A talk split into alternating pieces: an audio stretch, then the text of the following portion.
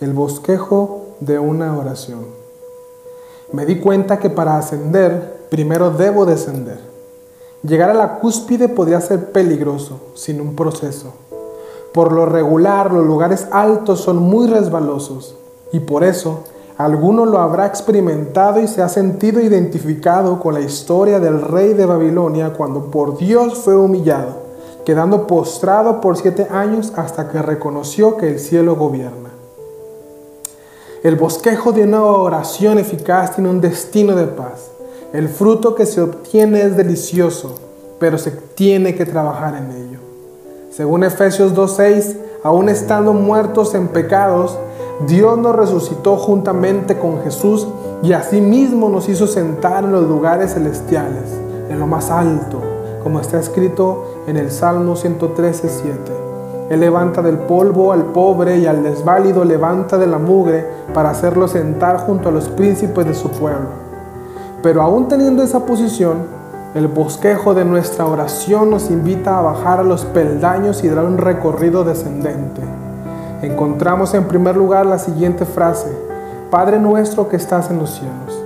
Es la oración de un hijo lejos de su hogar, un peregrino en la tierra, como el israelita en Babilonia, esperando el término de una setena de años, esperando lo dicho por el profeta para así regresar a casa.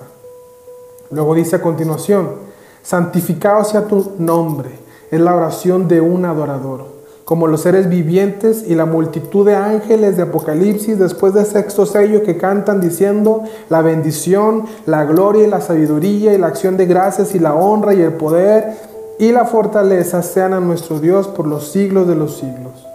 En la carta a los hebreos dice, lo hiciste poco menor que los ángeles, hablando del hombre.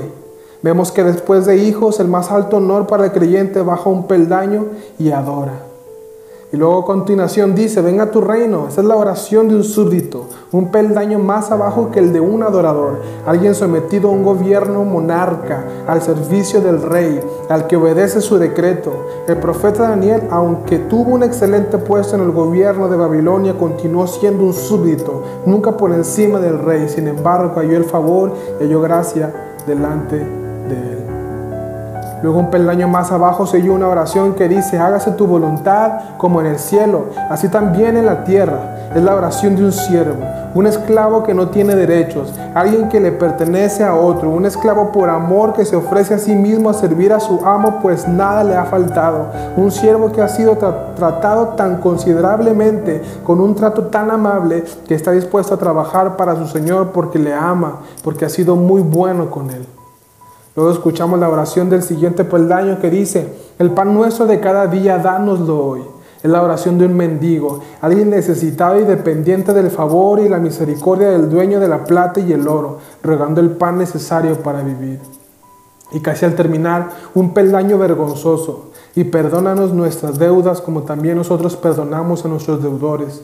Es la oración de un pecador pidiendo perdón, rogando hallar misericordia para que no sea cobrada su deuda. Y por último, la oración de un pecador en peligro de volverse un peor pecador. Y no nos metas en tentación, mas líbranos del mal. Vemos pues que el bosquejo de nuestra oración nos lleva a humillar nuestras almas y descender a un corazón quebrantado y contrito. Y descubrimos el tesoro que se encuentra al doblar nuestras rodillas. La alegría y la delicia del alma se encuentran a la diestra de nuestro amado Dios.